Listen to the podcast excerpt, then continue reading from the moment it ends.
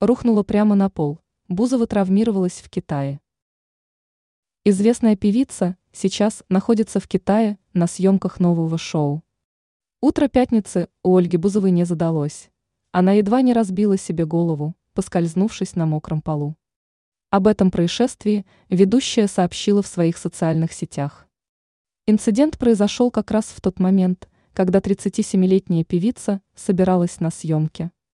Проходя по холлу отеля, Бузова внезапно приземлилась прямо на левое колено, больно ударившись о мраморный пол. Как отметила певица, позади себя она увидела стол, потому попыталась уберечься от травмы головы. Однако при этом пострадало левое колено, которое ранее уже было травмировано. «Это еще мое больное колено после ледникового периода», расстроенно рассказала Бузова. Исполнительница выразила надежду, что на этот раз все обойдется без серьезных последствий, для уже поврежденного ранее колена. Певица также неприятно удивилась реакции сотрудников отеля.